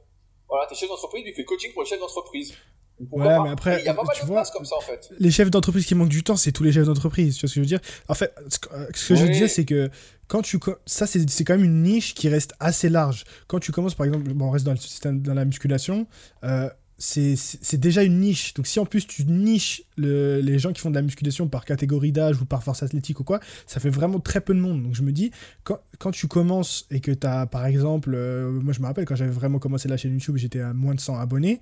Tu dis, ah, il faut, il faudrait, enfin, si je commence à m'adresser vraiment à, le mec de 20 ans qui fait de la force athlétique, c'est 10 personnes. Tu vois ce que je veux dire? Bon, j'exagère un petit peu le trait, mais je te dis, tu vois, il y a quand même cette. T'es partagé entre l'idée de. Tu sais qu'il faut cibler, parce qu'il faut, euh, il faut pas attirer tout le monde, il faut essayer de, de, de, passer ton message, d'être le plus. Enfin, il faut, pour te différencier, il faut cibler. Tu peux pas plaire à tout le monde, surtout dans un milieu qui est quand même assez saturé. Mais d'un autre côté, tu as tellement peu d'abonnés que tu veux quand même essayer d'atteindre le plus de monde possible pour euh, avoir l'audience la plus grande possible entre guillemets. Donc tu es tiraillé entre le je veux me différencier mais en même temps je veux parler à tout le monde parce qu'il faut quand même que j'arrive à avoir mes 100 premiers abonnés, tu vois ce que je veux dire? Ouais, mais là c'est parce que tu proposes encore rien comme service ou comme mhm. produit parce que si tu sors, j'ai une connerie. Demain, tu sors euh, un, e-book, parce que voilà, ça nécessite pas trop de frais, euh, sur le, power. Tu vas l'écrire pour une certaine catégorie, tu vois. Mm. Tu vas dire, euh, c'est le livre que j'aurais voulu avoir quand j'ai débuté la force, par exemple. Donc, c'est-à-dire que tu as une partie de, ton audience qui s'en fout, en fait, qui va jamais l'acheter, tu mm. vois. Donc, si tu désires vivre de ton truc, tu dois cibler. Après, effectivement, voilà, tu veux de l'audience, mais moi, j'aurais ciblé dès le début. Aujourd'hui, je ciblerai. Tu vois, faut, faut euh, juste être à l'aise avec le fait de bah, que ça va pas plaire à une partie de ton audience et il faut s'en. Ouais, c'est pas que ça plaît pas, mais c'est voilà, ça doit intéresser. Euh. En, fait, c'est pour ça que je conseille aussi euh, rapidement de sortir, si on se désire vivre hein, de ce qu'on fait, c'est de sortir rapidement un produit en fait. soit voilà un livre numérique, une formation, un truc qui te coûte pas trop d'argent, pour voir en fait si ça intéresse, si ça intéresse pas. Moi, je connais plein de gars euh, qui sont sur la tribu Superphysique, c'est un autre projet que j'ai. Euh, J'en connais un d'ailleurs, avec qui je discute bien, qui avait lancé un truc pendant 2-3 ans. Bah, il était là euh, à la conférence à Paris. Tu te souviens de Jérémy et Qui avait le Fit 1000, ça? Exactement, voilà, qui avait Fit 1000. Euh, bah en fait, pendant des années, ils ont fait du contenu, du contenu, du contenu. Le site était bien, faisaient des visites. Mais en fait, ils savaient pas quoi vendre en fait. Et donc, ils ont travaillé dans le vide. Et à un moment, ils sont arrivés là. Ils ont dit, ah, on est trop généraliste, on sait pas quoi vendre. Et donc, ils ont arrêté, tu vois. Ils ont arrêté. Et là, Jérémy s'est relancé sur un autre projet, euh, qui est, euh, on va dire, les neurosciences euh, dans le travail. Je le explique mal, mais là, c'est beaucoup plus ciblé. Et dès le début, il a sorti un produit, et puis là, bah, il commence déjà à gagner un peu, un peu d'argent avec. et tout de suite, il a ciblé à fond, en fait. Parce qu'au début, il était tellement général que bah, il savait pas, il n'avait pas ciblé un truc. Il disait, je vais faire ça, mais ça se trouve, la trois quarts d'audience servait à rien. Mhm. Tu vois, trois quarts d'audience servait à rien. je sais pas, c'est comme si t'as deux, as deux potes. T'en as un, il adore le couscous, et l'autre, il adore la paella. Et puis euh, tu les vois, et puis tu fais un couscous. Bah, il y en a un qui est pas content, il dit euh, Qu'est-ce que je mange, moi Tu vois Il est pas content. Ou l'inverse, tu vois, il est pas content, il est pas content. Il dit Bah non, mais moi je suis pas d'accord avec toi. Donc après, il a le droit de pas être d'accord, mais dans l'idée, euh, si tu arrives de ton truc, il faut que tu cibles tout de suite, parce que sinon, quand tu vas proposer un produit, bah. pour qui il est, quoi. Il est que pour une petite partie, et tu peux, c'est pour ça que souvent les mêmes marketeurs disent, bah voilà, ça sert à rien d'avoir 100 000 abonnés, euh, même si c'est pas vraiment vrai, euh, ça dépend comment tu les mhm. obtiens. Euh, mais c'est sûr que si tu fais, as 100 000 abonnés en faisant du divertissement complet qui a rien à voir avec ce que tu veux proposer, bah, ça n'a aucun sens, quoi. Ça n'a aucun sens. À terme. Mais moi, ce qui fait que j'ai la longévité, c'est que j'ai sorti des trucs, en fait, sans arrêt, quoi. Au début. Au début, mais avant même, tiens, j'ai fait mon premier article en 2004, mais après, en 2006, j'avais déjà mon site de coaching, et seulement après, j'ai commencé à créer du contenu. Tu vois, YouTube, c'est 2007, je crois, où je suis mhm. arrivé, euh, si j'ai pas de conneries. Donc euh, j'avais déjà des trucs à vendre et après progressivement il y a de plus en plus de trucs à, à vendre, à proposer. Et ce qui fait que et ben après progressivement bah voilà, euh, je sais qu'aujourd'hui moi quand je fais un contenu je parle pas aux jeunes de 18 ou de 20 ans parce que c'est pas du tout ma cible et c'est pas du tout les en plus les personnes qui me parlent et que j'ai envie d'aider qui sont pas dans le truc dans le rapport humain la plupart hmm. moi j'ai envie d'avoir avec mes élèves. Donc euh, moi je te dirais, euh, bah ça dépend. Qu'est-ce que, est-ce que tu veux vivre de tes podcasts, euh, Hugo? Pas du podcast, mais de la force athlétique. Ouais, j'ai deux trois idées. Je peux pas dire. je te dirai en off après si tu veux. On va faire un peu de suspense. Ouais, mais tu vois, après, il faut juste que tu cibles un moment hmm. pour voir qui, qui tu veux aider exactement et orienter. Après, ah, c'est les discours de vente, hein, les pages de vente, tout comme ça. Mais bah, tu as le bouquin Leader Project, donc tu vois bien, t'écris ton histoire, puis après tu sais ce qu'il te reste à faire, quoi ce qui te reste à faire. Après, c'est très simple en fait. Après, c'est une ligne directrice. C'est toi. Hmm. Et euh, voilà, qui tu veux aider en. Je te pose la question parce que je pense que euh, il y a pas mal de gens qui, qui, qui quand tu fais de la musculation, tu... enfin, le problème c'est que le, forcément, le, j'ai discuté de ça avec Stéphane dans l'épisode juste avant celui-ci, qui, est un IFBB Pro euh, de bodybuilding. Et on discutait de ça, tu l'as vu, Et on discutait de ça, et je, lui ai posé la même question que toi, parce que moi, c'est un sujet qui m'intéresse, parce que je suis dedans, et je pense qu'il y a pas mal de gens qui, qui, sont jeunes, qui sont dans les 20 ans, qui, font, qui sont nos études, qui en ont rien à foutre de ce qu'ils ont choisi. Euh, ils ont choisi par défaut leur, leur, leur, cursus à la fac, et qui font que de la muscu, et qui aimeraient bien en vivre. Mais la vérité, c'est quand tu. Donc, quand t'as 20 ans, tu. Si, en fait, il faut se donner les moyens. Sinon, tu vas arriver à 25 ans, tu vas devoir prendre le premier taf alimentaire qui va, qui va se passer, et petit à petit, euh, tu vois, tu, tu, vas perdre le spirit, euh, entre guillemets. Donc, euh, j'ai envie d'aider à travers ce podcast, tu vois, les gens qui sont dans cette situation-là. Et la question que je lui ai posée, c'est surtout de faire ça sans le coaching. Parce que forcément, aujourd'hui, le coaching, c'est le moyen le plus, le plus évident, on va dire, pour, pour commencer. Mais, et c'est pas la, la, voie que j'ai choisie. Bon, on fait un peu. Bon, c'est un podcast, mais c'est un peu. j'ai l'impression que c'est ma, ma, séance de, de, de, coaching avec toi, business. Non, mais après, après, après, après, ce qu'il y a de bien avec le coaching, c'est que ça te permet, c'est ce qui m'a permis, en tout cas, moi, mhm. d'écrire mes premiers livres, de faire mes mhm. premières formations, parce que je savais après quelles étaient les questions que les gens se posaient, quels étaient leurs vrais problèmes. Tu vois, je, savais exactement, et je pouvais pas me tromper, quoi. Je le savais parce que j'avais eu, je sais pas, euh, premier truc, c'est 2012 peut-être mon premier, euh, mon premier mhm. e-book, euh, mais c'est ça pour prendre du muscle. Et je savais tout de suite ce qui, du moins de mon point de vue, voilà ce qu'il fallait parce que j'avais déjà coaché, je sais pas, 1000 élèves je me disais, voilà. Après, sans le coaching, bah, en fait, de toute façon, c'est toujours pareil. Hein. Il n'y a pas 15 000 trucs. Hein. Il y a coaching, il y a euh, livre numérique, donc ça, tu vends ça pas cher, c'est considéré comme un livre. Tu as le livre papier, donc ça, pour moi, euh, tu gagnes rien sauf si tu l'édites toi-même, mais il faut y avoir une énorme communauté. Et après, tu as les formations en ligne, quoi. Ou alors après, tu as les trucs, moi, j'y crois beaucoup à terme, et c'est ce que j'ai fait avec euh, la tribu super physique, en fait, c'est de créer euh, une sorte de petite communauté, un petit réseau social mhm. entre personnes, comme un peu un mastermind que font les entrepreneurs, mais eux qui font à 8 000, 10 000, 15 000 euros, 50 000 euros pour les, même plus pour certains, mais créer ton petit groupe fermé, en fait, euh, et toi, en fait, tu es en quelque sorte le meneur de la tribu, l'animateur de la, tribu, de ta petite communauté, contre un abonnement mensuel, et en échange, bah voilà, après, il faut faire des trucs. Hein. moi, sur la tribu, par exemple, je regarde l'entraînement de tout le monde. Je regarde vraiment s'il y a pas, s'ils font tout bien. Je regarde les vidéos euh, pour que, tout le monde progresse en fait et que tout le monde se tire vers le Comment tu, tu différencies ça, Du coup, ça s'adresse à qui? Parce que est-ce que tu as des élèves qui sont coachés à toi qui en plus sont dans cette tribu-là? Est-ce que c'est des gens que tu coaches pas? Parce que comment ça, à qui ça s'adresse? Ouais, bah en fait, je l'ai fait euh, pour deux raisons.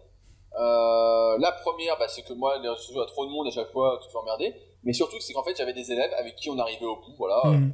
Je pense que j'avais apporté tout ce que je pouvais. Et en fait, euh, bah, on perdait le contact, tu vois. On perdait le contact et je me suis dit, bah tiens, c'est dommage. Donc j'ai, je crois, ouais, j'ai quelques élèves qui sont dessus, mais qui souhaitent un peu plus, parce que pareil, quand tu es en coaching, souvent, euh, on parle surtout d'entraînement, même si je parle d'autres sujets, bah voilà, on n'a pas vraiment le temps. et là, bah en fait, ça s'adresse à toutes les personnes que, d'une part, soit j'ai coaché et avec qui, bah voilà, on a arrêté, à certains de mes élèves qui euh, ont envie de plus. Donc, tu vois, par exemple, on fait des visios, euh, on discute tous les jours, enfin, bon, il y a vraiment de l'animation.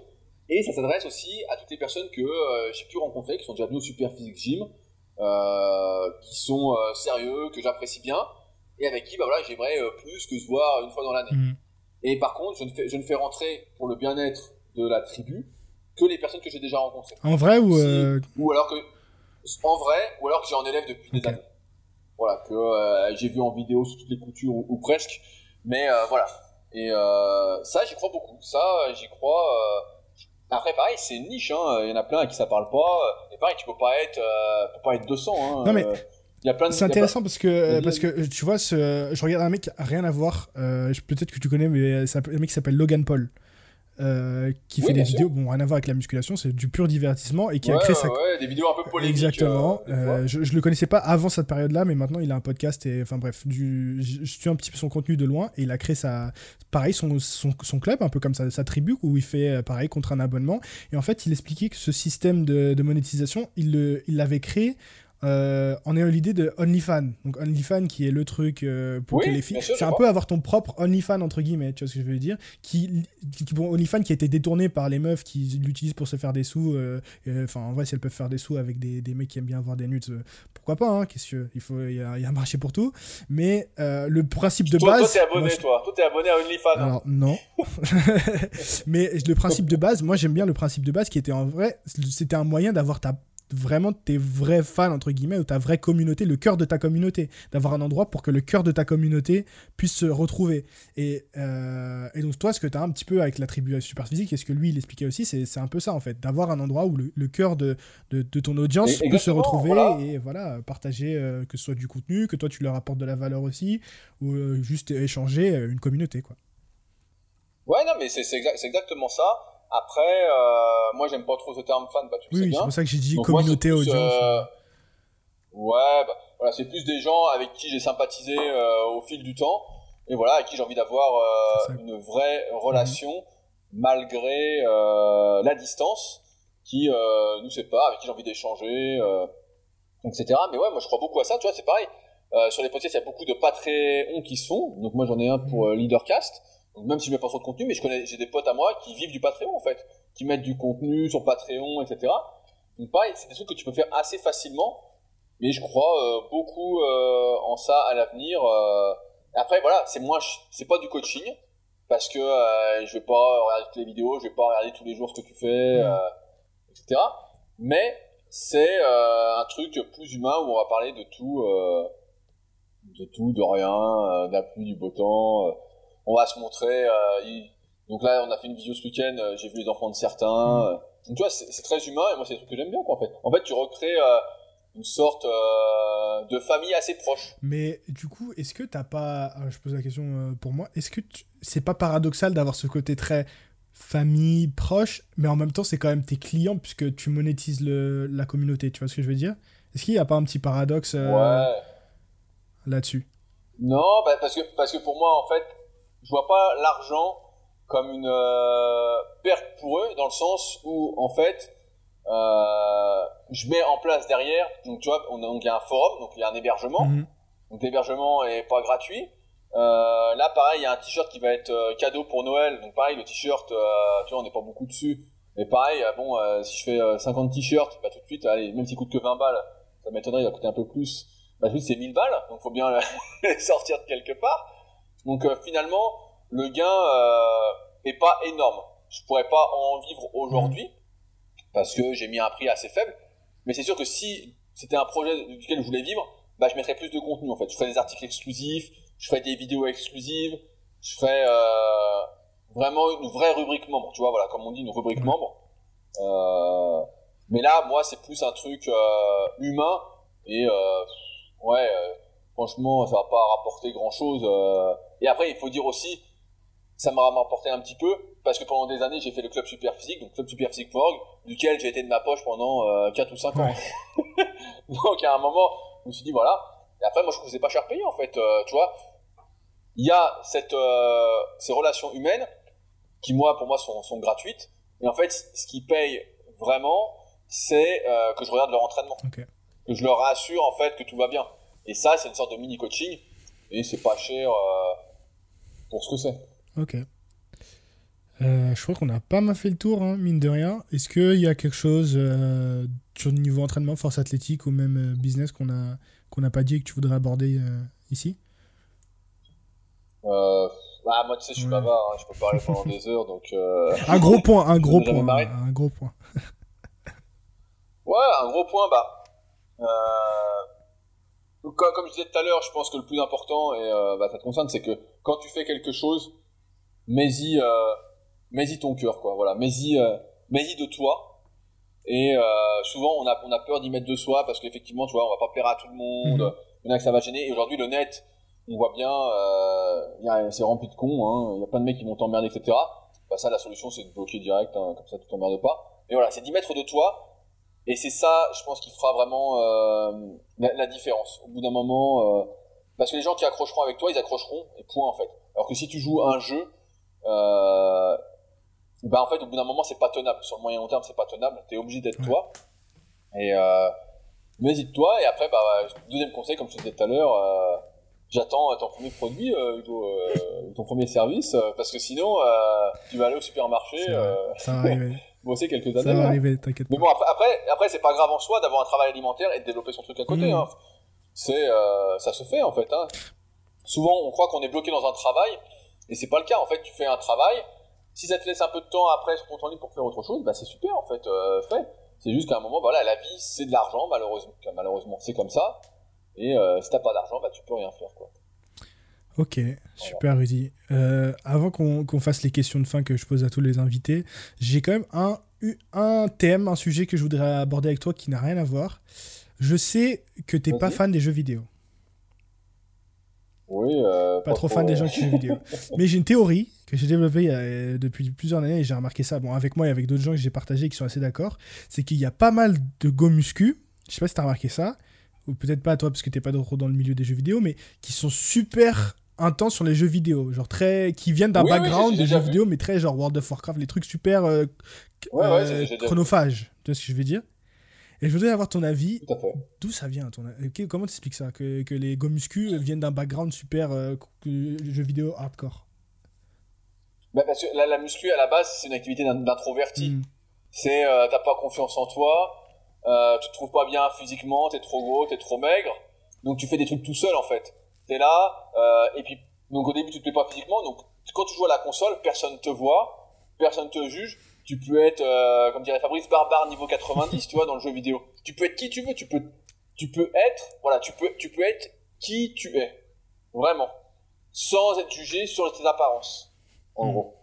Donc, euh, je pense que c'est ça qui fait, et souvent, voilà, quand tu fais de la musique, tu débutes, du moins, quand moi je débutais, c'était introverti, tu manques de confiance. Donc, avant que tu sois bien, il va se passer quelques années. Et, euh, comme c'est une activité un peu individuelle, bah, c'est comme les jeux vidéo, où là, euh, Ouais, bah c'est sûr que euh, t'en as plein qui jouent. Hein. Moi, j'ai plein de potes qui jouent. C'est leur truc, quoi. Mais parce que la muscu aussi, c'est une activité solitaire. On voit moins de mecs qui sont en sport collectif jouer aux jeux vidéo, quoi. Donc, hmm. Ou à part les jeux, les jeux vidéo de sport, genre. ouais, mais ils vont pas y jouer beaucoup. Alors que là, on parle de mecs qui sont vraiment. Barbar niveau 90. qui sont sur, par exemple, voilà, qui sont sur Twitch, qui se filment, qui jouent, qui peuvent jouer 5-6 heures dans la journée. Voilà. Et tu vois, j'avais euh, euh, juste pour finir sur ce sujet, j'avais parlé de ça avec euh, Thibaut Atlas, du coup, et qui avait une perspective super intéressante sur ça, qui disait que justement, sur les jeux barbares niveau 90, il y avait cette dimension de upgrade ton personnage. Tu commences niveau 1, et puis après tu farmes, tu gagnes de l'expérience, tu, joues, tu progresses, et après tu augmentes de niveau. Et la muscu, c'est un peu pareil. Au début, tu commences niveau 1, pas de pec, pas de quad, etc. Et plus tu pratiques, plus bah, là tu commences à avoir des pecs, euh, tu commences à avoir des épaules, etc. Il y a un peu ce, niveau, ce, côté-là que tu retrouves dans la musculation. Et je trouvais ça intéressant. ouais, après ce qu'il y a, c'est que la muscu, c'est c'est une activité qui prend pas beaucoup de temps euh, finalement. Ça peut prendre, ça peut prendre le temps que tu veux, hein, la musculation. Ça peut... Ouais, mais ça va pas, tu vas pas passer. Si tu vois, c'est pas comme si tu veux devenir euh, joueur professionnel de tennis hmm. où tu vas jouer 3 heures matin, 3, 3 heures soir. Euh, et puis la journée après t'es mort, tu vois, tu, tu, tu comates, même jouer c'est compliqué quoi. Alors que la muscu, la plupart des gens s'entraînent 1h30, 2h. Donc après t'as quand même du temps. Euh, ici, les power c'est quand même 2-3 heures. ouais, ouais, bah c'est ça, c'est bah, long, c'est le temps de récup quoi. Ouais. Le temps de récup, le temps de te réchauffer quand tu changes d'exo. Euh... non mais c'est vrai, après euh, t'as beaucoup de mecs qui font ça. Et euh, t'as cette notion de progrès aussi dans les jeux vidéo. Même si pour moi c'est un truc qui isole beaucoup aussi quoi ça, on, arrive à quand même du très très virtuel. Euh... T'as vu le film Ready Player One? On arrive là-dedans. Ouais, ah, c'est sûr. Hein. Bah, bien, bien sûr, on arrive là-dedans. Ça me fait penser au film Robot avec, euh, comment, avec, euh, j'en parle, avec Bruce Willis. Où dedans, personne sort de chez soi et contrôle un avatar dehors, un peu comme les Sims. Ça, c'est sûr. Hein. Bah, ouais, ouais, ça va être ça pour beaucoup, euh, malheureusement. Euh, malheureusement. Bon, Sujet plus joyeux, on va passer aux, questions de fin que je posais à tous les invités euh, avant la fin du podcast. Euh, bon, normalement, c'est plus orienté force athlétique, mais euh, je modifie un petit peu, vu que t'es plus des nôtres. bah, j'ai reçu la semaine dernière des t-shirts Medve. Eh. Je sais pas si vous la marque. Eh. Attends, bah, ah, ouais, attends, bah, t'es un vrai, toi. Et eh bah, j'ai eu Nico au téléphone avec qui on va travailler un petit peu justement pour les vêtements de la tribu super physique. Et euh, je trouve que les t-shirts sont hyper qualitatifs. Et en plus, c'est une marque française. Et en fait, j'avais écrit, j'ai écrit un article il y a quelques semaines sur la force athlétique. Il n'y avait aucun article, en fait, euh, vraiment sur la force athlétique en. France. Donc, je me suis dit, allez, je m'y colle. Et j'ai écrit bah, un énorme pavé. Et je voulais apprendre du, du matériel. Et donc, je cherchais. Et j'ai dit, bah, tiens, il y a euh, euh, Performance qui est français. Et j'ai dit, bah, je vais l'appeler pour en discuter. Puis ça l'intéressait. Et donc, bah, là, j'ai tous les t-shirts aussi euh. Et je trouve que c'est, ils sont ah, vraiment qualitatifs, quoi. Le tissu euh, se déchire pas comme ça. Tu vois, j'avais déjà vu des t-shirts A7 qui étaient assez fins. Mhm. Et là, je trouve qu'ils sont assez épais. J'en ai mis pour m'entraîner quand mardi. Et je trouvais ça euh, vraiment super. En plus, marque française, donc euh, les gars, n'hésitez pas. Quoi. Medve Performance bombardé quoi. Qu'est-ce que je vais dire? Bah moi maintenant il faut qu'il m'envoie un t-shirt là maintenant, c'est ma vidéo quand même. je rigole. oui, ton son pour quand tu, tu avant, quand approches une grosse barre, qu'est-ce que tu écoutes Est-ce que tu écoutes de la musique même?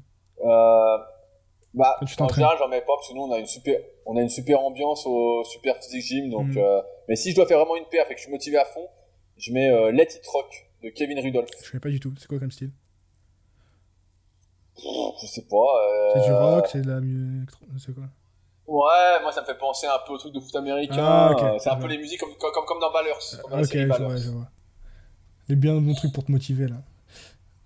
Ouais, voilà, tu mets ça et puis là t'as le... le spirit qui revient.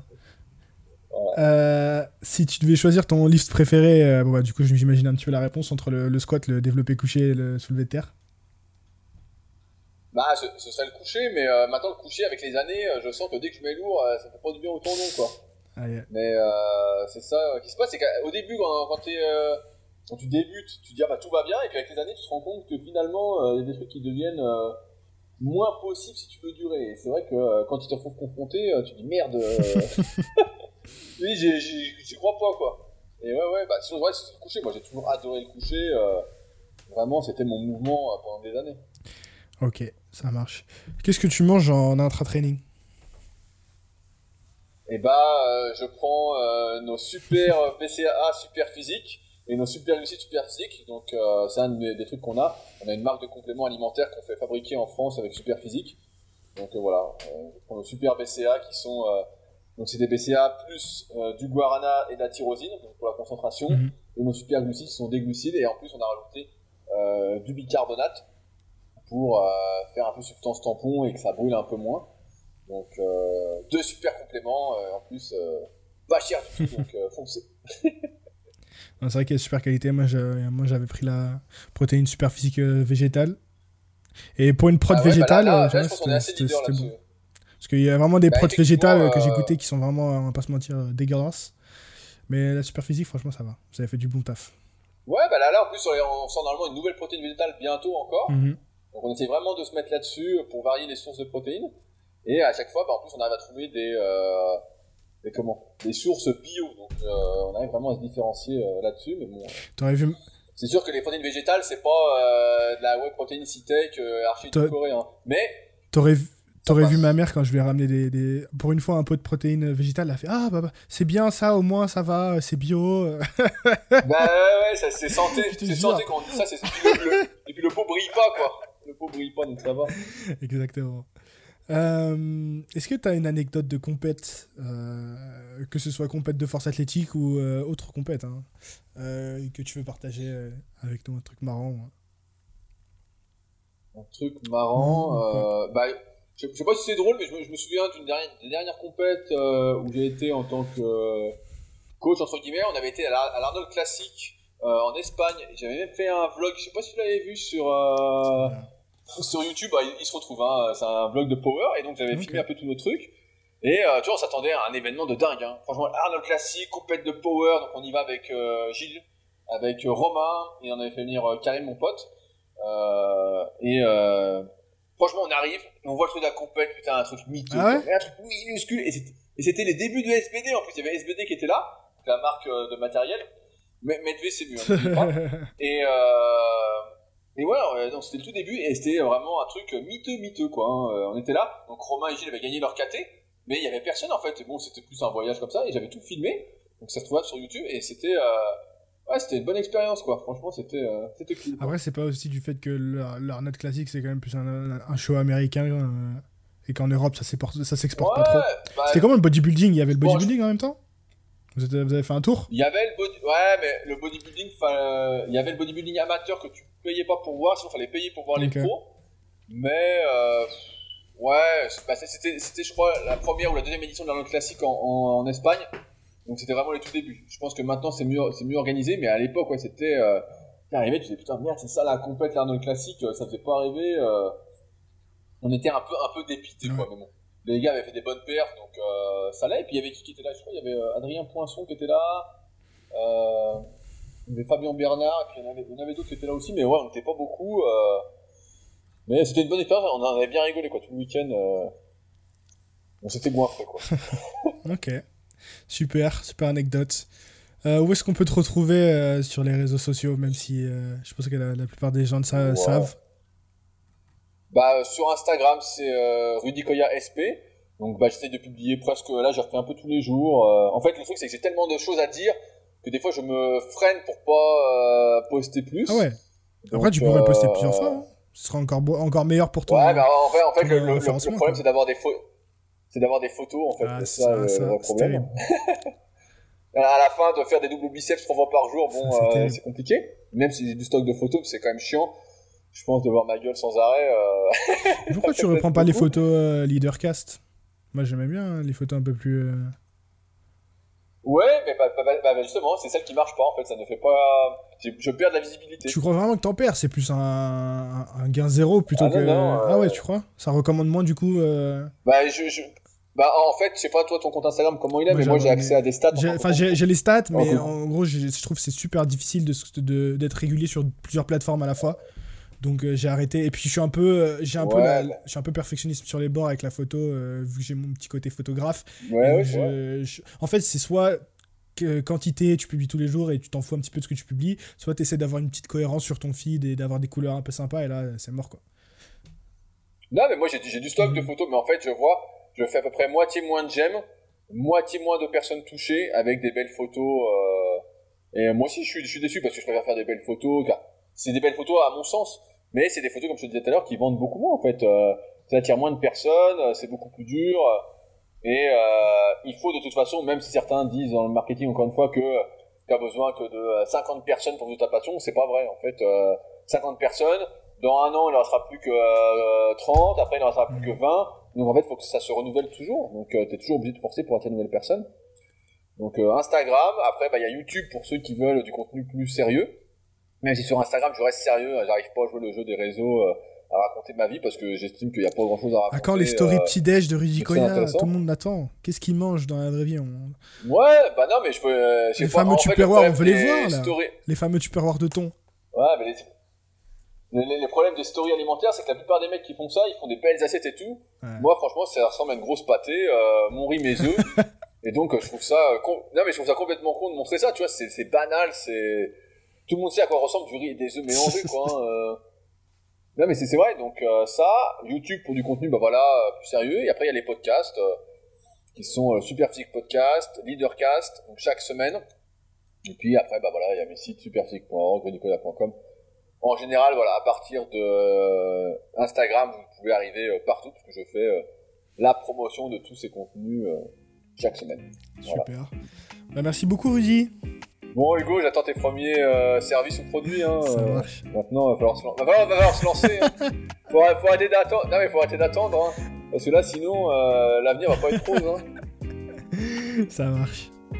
Merci d'être resté jusqu'à la fin de cet épisode, j'espère qu'il vous aura plu. Si vous souhaitez réagir à l'épisode d'aujourd'hui ou me recommander des invités pour le prochain podcast, ça se passe sur mon Twitter ou sur mon Instagram, at HugoWona avec un seul O. De toute façon, les liens seront en description de l'épisode. Et dernier petit truc, si vous souhaitez me soutenir et me remercier pour tout le travail que je fais chaque semaine, ça me ferait super plaisir que vous me laissiez une petite note 5 étoiles et un commentaire tant qu'on y est sur l'application podcast d'Apple. Je sais que c'est relou à faire, mais ça aide grandement le podcast à se faire connaître et encore une fois, ça me ferait super plaisir. Moi, je vous dis à la semaine prochaine pour un nouveau épisode ou directement sur YouTube. À bientôt. Ciao.